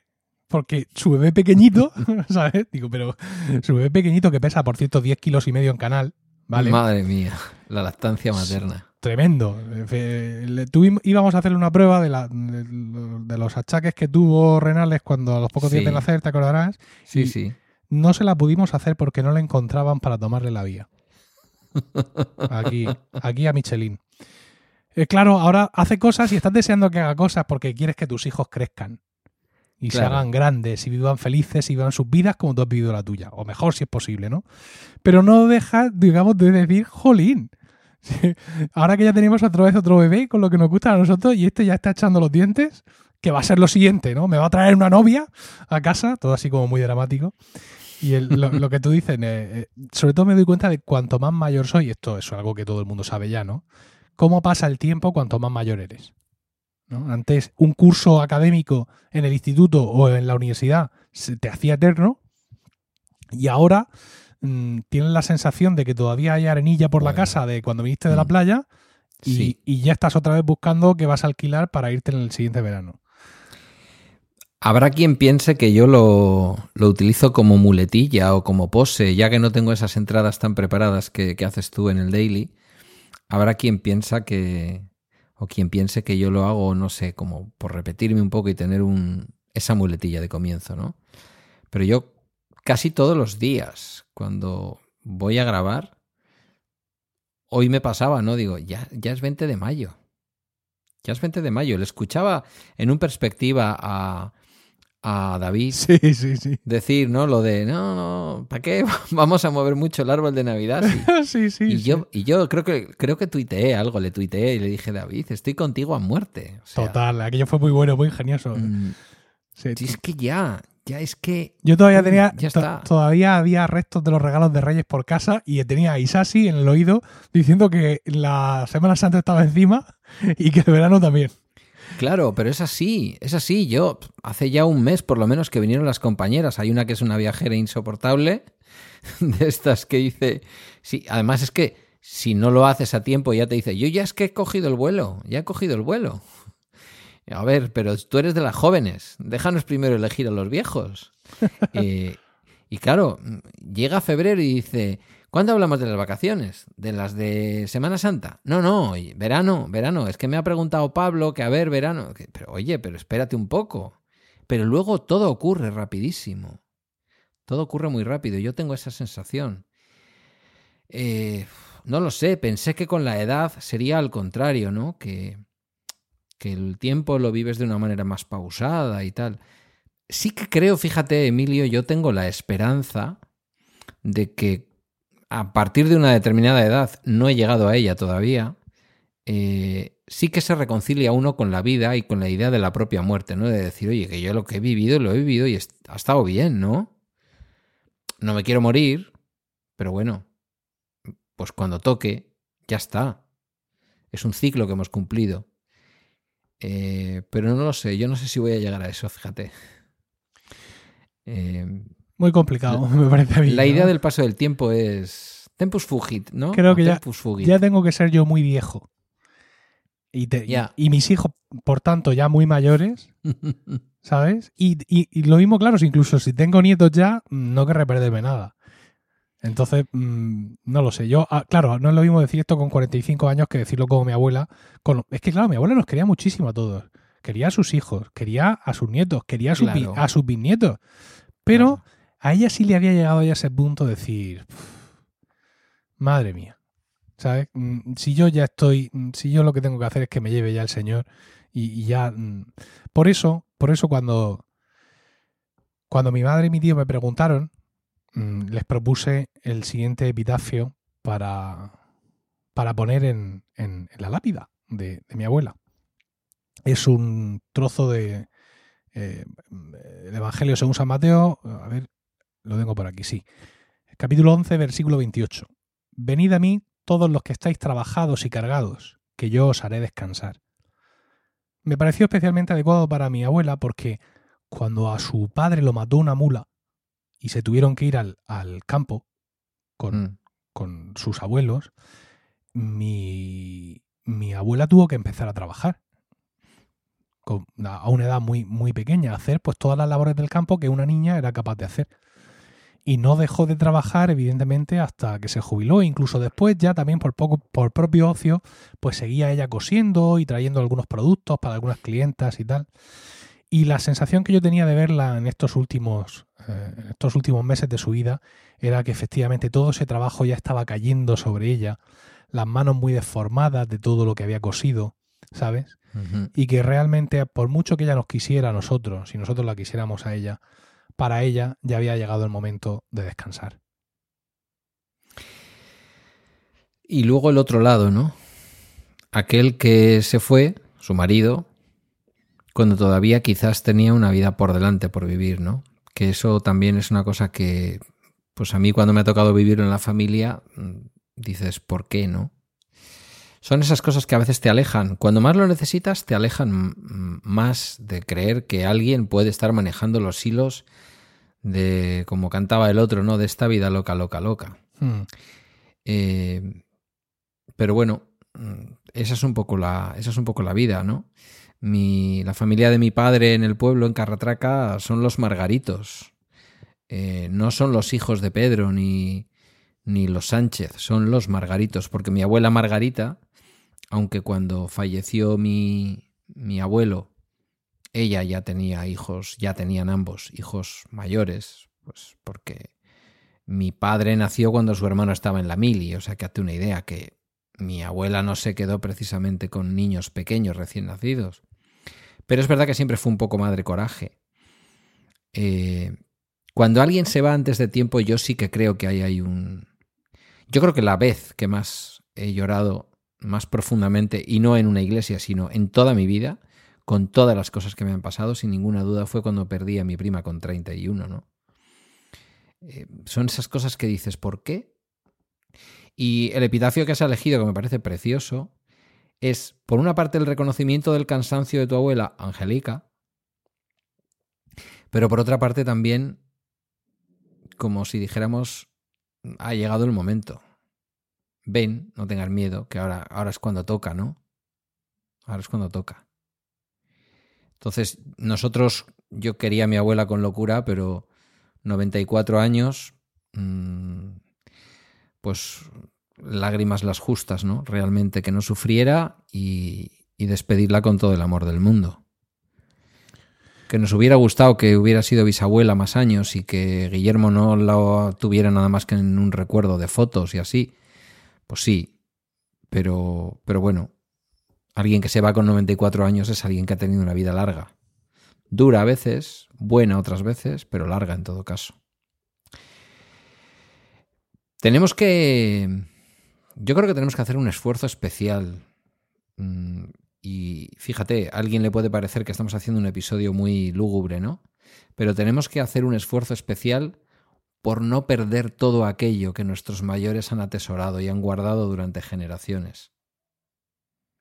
Hay unos versos de Ángel González que habla, no sé si, no sé si fíjate, creo que se lo pedí y que como siempre me regala, eh, eh, José Escolar grabó en un, en un episodio de lo que ahora es versos a voces que hablan ¿no? de los siglos y siglos trepando por cuerpos y vientres de mujer y se va simbolizando cómo en realidad no es que los neandertales o los sapiens fueran nuestros antepasados de manera genérica, es que fueron nuestros antepasados de manera literal. Y todo eso que nos han ido legando generaciones y generaciones, a ver, no digo yo que no tengamos que progresar, ya me conoces y ya sabes cómo pienso. Pero todo lo que podamos dejar a nuestros hijos de lo que hemos recibido de nuestros antepasados, eso que se llevan. Antes hablabas, por cierto, y, quería decírtelo porque ha sido una pulsión muy fuerte al escucharte. Antiguamente, en los tiempos de Franco, una de las cosas que se hacía con quienes hablaban euskera era tacharlos de paletos y de pueblerinos, ¿no? de caseros, de... Sí, en sentido, hoy se puede utilizar casero en el buen sentido, señor de caserío, una señora de caserío, pero en aquella época incluso se... aldeano se decía, casi como insulto. Aquellos que intentaban hablar castellano, que igual no habían tenido la ocasión de alfabetizarse en castellano, y hablaban un español, un castellano, que me gusta más la palabra castellano, un castellano con mucho acento. Bendito sea, eh, quiero decir, eh, y si lo que hablan en tu pueblo es una variante estupenda y maravillosa del español, quítale el condicional porque ya te digo yo que lo es, ¿no? alguien le puede sonar y más, ¿no? Ya hablamos, creo que en el episodio anterior, de esta corriente que hay ahora de hacer mofa de lo que es Murcia, ¿no? Que está muy bien, es muy sano también. Pero mm, a mí me parece maravilloso. Yo lo escucho y me encanta. O sea que. Sí, bueno. Que hablen murciano de capital y que hablen murciano de blanca tus hijos. Sí, sí. Y dile a Regui abogada que. Es que a Regui abogada. Que no se enfade. que no se eh, enfade. Con su ascendencia navarra, pues claro. Navarra sí, pues oye, pues está bien. Claro, entonces pues. Pero los navarros tienen su acento, ¿eh? Ojo. Y su familia materna, que es de aquí, de, la Puebla, de aquí al lado de, Murcia Capital. Que parece que solo viene de la, de la a veces, mi señora. Yo, yo, sé que ella seguramente lo dirá eh, desde un punto de vista familiar, porque creo que también la conozco y sé cómo piensa, y es una mujer, en fin. Que hablo ahora de tu esposa, ¿eh? eh que para nada haría algo así con ánimo de discriminar a nadie, ¿no? Ni de faltar respeto a nadie. Claro que no. La conozco lo suficiente como para saber que eso no es así. Y la he oído mucho cuando hacía trending, aquellos trending que se calzaba, y sé perfectamente que no opina así pero que se quite ningún complejo. El acento murciano, el más cerrado del mundo, eh, lo único que necesita es lo que tú haces, Emilio. Tener la capacidad de hablar un castellano un poco menos cerrado, mm, neutro, como dices tú, entendible y vamos a decir académico. Pero seguro que en algún sitio alguien está recibiendo una subvención por recuperar expresiones murcianas. No, no sé dónde porque las usamos todos los días, ¿eh? Quiero decir que que aquí no hay nada que se esté perdiendo. De hecho, hay una cosa aquí que se llama el panocho, Sí. Que como ocurre en muchos sitios es algo medio inventado, ¿no? Es una forma eh, literaria de recoger la forma en la que hablaba la gente de la huerta. Entonces, pues al final construyes un medio idioma nuevo que nosotros no usamos como idioma, evidentemente porque no lo es, sino que lo usamos de forma eh, festivo-cultural. Es decir, nosotros tenemos los panochistas. Los panochistas es gente que con ese panocho que se ha construido por, nuestros escritores y por nuestros poetas y, por nuestros hombres mayores del pueblo, eh, construyen, eh, hacen eh, pregones y poemas en panocho. Ajá. te- teniendo como propias, digamos, deformaciones de las palabras del castellano que usamos nosotros en nuestro, en nuestro hablar cotidiano. Entonces queda, Sí. una, queda una cosa muy linda. ¿no? En, en muchas veces en las fiestas de los pueblos o de la ciudad, pues viene un panochista que hace ahí, fíjate, sería como una especie de stand-up, ¿vale? Una especie de monólogo. Sí. Sale el tío ahí y se suelta su, su, su parrafada, su, su verso, sus ripios, todo en panocho, citando cosas del pueblo, de la realidad política, de todo esto, con giros, no sé cuánto, la gente se ríe, tal, y al final acaba en un estruendoso eh, aplauso. Y es una cosa, la verdad es que muy linda. Mi padre, por ejemplo, es el, es el panochista familiar, es el que se encarga de estas cosas. Y cuando tenemos, hay algún cumpleaños, alguna cosa, siempre eh, es- esperas unas horas, no a primera hora de la mañana, esperas un poquito y de pronto aparece él y te suelta su ripio panocho que lo hace que lo hace muy bien. No tiene nivel profesional, ¿no? Para aparecer por ahí en los tablaos de las fiestas de los pueblos, pero sí hace su cosa. Y ha hecho cosas muy bonitas. Para el cumpleaños de su hermana, por ejemplo, a Rocío y a mí nos dedicó uno el día de nuestra boda, que es, eh, en fin, pues de esas cosas que un padre le dice a, a su hijo. Y en fin, pues cosas, cosas muy, muy lindas las que, las que obtenemos ahí en ese sentido, conservando y manteniendo de esa forma lo que es nuestra, nuestra tradición y nuestra forma de hablar en definitiva. Cuando dices que no se puede pedir eso a primera hora de la mañana, ¿es porque él necesita algún tipo de sustancia para animarse? No, no, que va, no, ni mucho No. menos, no. Pero que, el, Vale, que, vale. que se lo. O sea, que, es una cosa. ocurra. Claro, que es una cosa que él se levanta por la y cuando se le ocurre, dice, espérate, voy a hacerlo. ¿no? Voy para ello. Entonces se pone, pim, pim, pim, pim, pim, y al rato, ¡pip! en el WhatsApp, casi de las pocas cosas buenas que me trae el WhatsApp, eh, tienes el, el ripio de Ah, encima por WhatsApp. Sí, claro, porque estamos todos en el grupo familiar. ¡Feliz cumpleaños, tata! O ¡Feliz cumpleaños, fulano! O no sé cuánto, tal. Y de pronto aparece mi padre, ¡eh, quieto, que voy! Y incluso aunque él ya haya felicitado el cumpleaños o lo que sea, mm, cuando tiene la inspiración, de pronto aparece a la hora a las dos horas y pimba. Nos suelta ahí lo suelta. el ripio, además escrito en forma de verso, eh, porque todas estas historias son así. Y nada, muy, muy divertido y muy entrañable. Ya te digo, no solo a nivel familiar, sino que es algo que también se hace por gente que se dedica mucho a eso. Yo tengo amigos, un amigo del pueblo que su padre lo hacía mucho, su padre ah, muy amigo de, de mi padre también, y eran los dos muy panochistas. Y aquí hay gente que, o sea, el, el hecho de ser un panochista es eso, es alguien que se dedica a mantener viva de esa forma, esa forma, digamos, esa manera folclórica de, de nuestro habla, a, y, a, y a disecarla de ese estilo, porque nadie realmente habla así, ¿no? Pero es, digamos, todos nuestros giros, todas nuestras palabras deformadas, inventadas, propias, metidas ahí como una expresión efectiva y folclórica de nuestra naturaleza. Fíjate que pensamos que seguimos inventando cosas y muchas veces casi todo está inventado, ¿no? Ayer estaba viendo con Guillermo una semifinal de una pelea de gallos, que esto le gusta mucho, ya sabes, peleas de gallos, no de esas peleas de gallos en donde los animalitos se, se picotean hasta la muerte, sino, eh, eh, bueno, eh, rimadores de hip hop, ¿no? Retándose y, diciéndose barbaridades los unos a los otros y tal.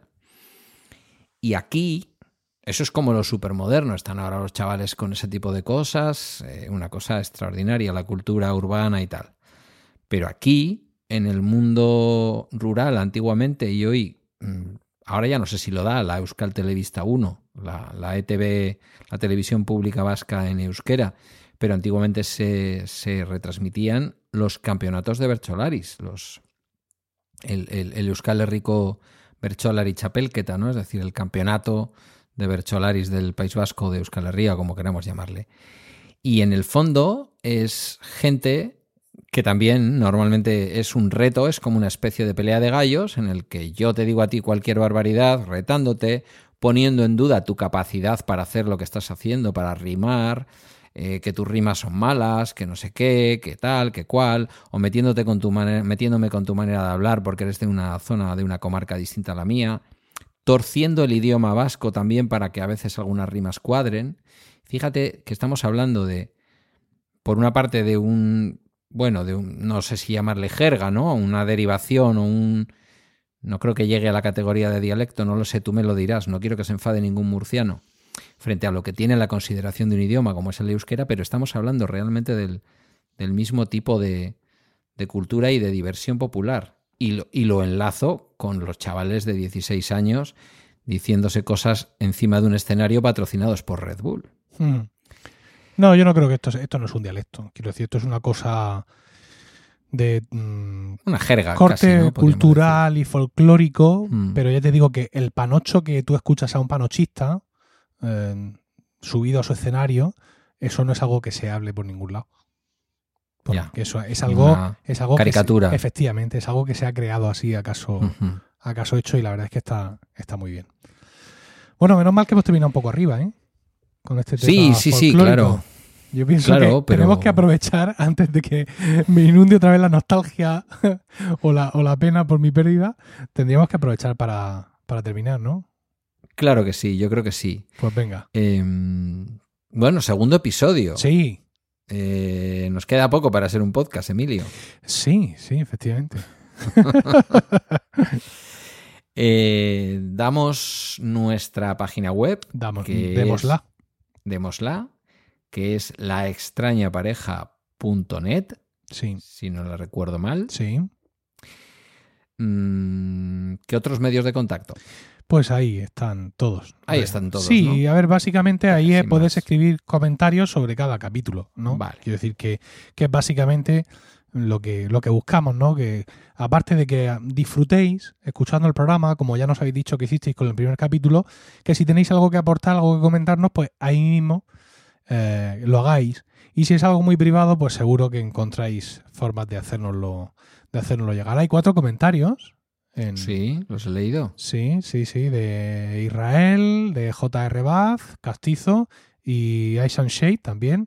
Aparte de en Twitter también mucho. ¿eh? También nos dijeron Sí. mucho en Twitter con el primer capítulo y mucha gente que ya estaba deseando escuchar el segundo. Digo, pero si os habéis, acabáis de comer dos horas de podcast, ¿qué estáis pidiendo más? La, la repercusión, desde luego, en, en las suscripciones, que sabes que es lo que yo suelo leer más en, en FeedPress, yo me he quedado, eh, bueno, gratamente sorprendido. Eh, y también hay algunos comentarios en, en Apple Podcast, Sí, también algún hater también. que, que- que no ha querido dejar comentario, que ha votado. Ay, me encanta. sí, Me encanta la gente que hace esas cosas con nocturnidad y alevosía, disfruto mucho. ya nos ha dado una estrella. Eh, pero bueno, yo creo que sobre todo es que los dos quedamos muy contentos con el resultado. Yo ya he utilizado la portada, incluso el otro día dando una charla a bachilleres. Mm. Se quedaron muy extrañados. Y bueno, pues nada, que hasta aquí el segundo episodio de La extraña pareja. Que nos escucharemos, pues yo calculo que más o menos en un periodo de tiempo similar, pero que esperamos sobre todo eso, que nos deis feedback y que nos contéis qué os ha gustado y qué no os ha gustado del, del episodio. Emilio, lo dejamos aquí, ¿te parece? Sí, aquí lo dejamos. Eh, muchísimas gracias a todos por el tiempo que habéis dedicado a escucharnos y, y por el cariño que ponéis, evidentemente, en todo el feedback que, que nos soléis dar y que espero que nos sigáis dando. Un abrazo.